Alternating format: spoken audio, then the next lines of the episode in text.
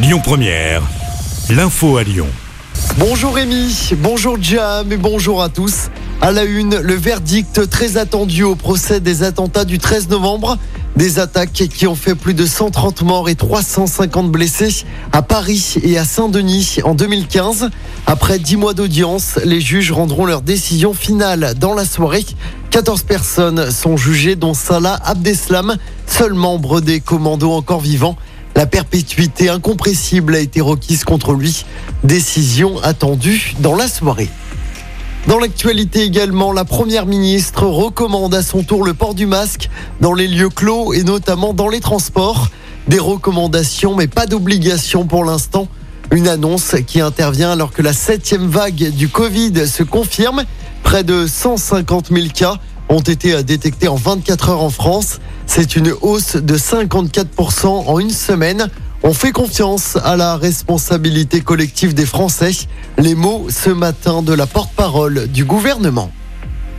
Une manifestation samedi à Lyon pour défendre le droit à l'avortement partout et sans condition. Manifestation qui fait suite à la décision de la Cour suprême américaine. Chaque État peut désormais décider d'interdire l'avortement sur son territoire. Samedi, le rendez-vous est donné à 15h sur la place Bellecour. La peine du Lyonnais Benjamin Brière, confirmée par une cour d'appel en Iran. L'homme de 37 ans a de nouveau été condamné à 8 ans de prison pour espionnage et propagande contre le régime iranien. Ce dernier a toujours affirmé être un simple touriste à la suite de son arrestation. C'était en mai 2020. Il avait été arrêté pour avoir photographié des zones interdites avec un drone de loisirs dans un parc naturel.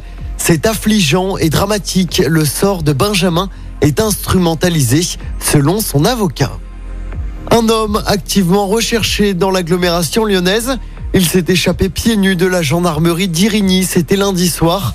Un important dispositif a été déployé avec notamment la mobilisation d'un hélicoptère. L'homme ne présenterait pas de danger selon le progrès. On ignore les faits qui lui sont reprochés et s'il a été retrouvé. La circulation, attention, s'annonce chargée dès ce week-end. Pour le premier week-end de départ en vacances, des difficultés sont attendues dès vendredi dans le sens des départs, notamment dans la région en direction du sud de la France. Bison futé voie orange vendredi, samedi et dimanche dans le sens des départs. En revanche, pas de souci dans le sens des retours. En sport du tennis avec le deuxième tour de Wimbledon, on suivra évidemment le match de Caroline Garcia.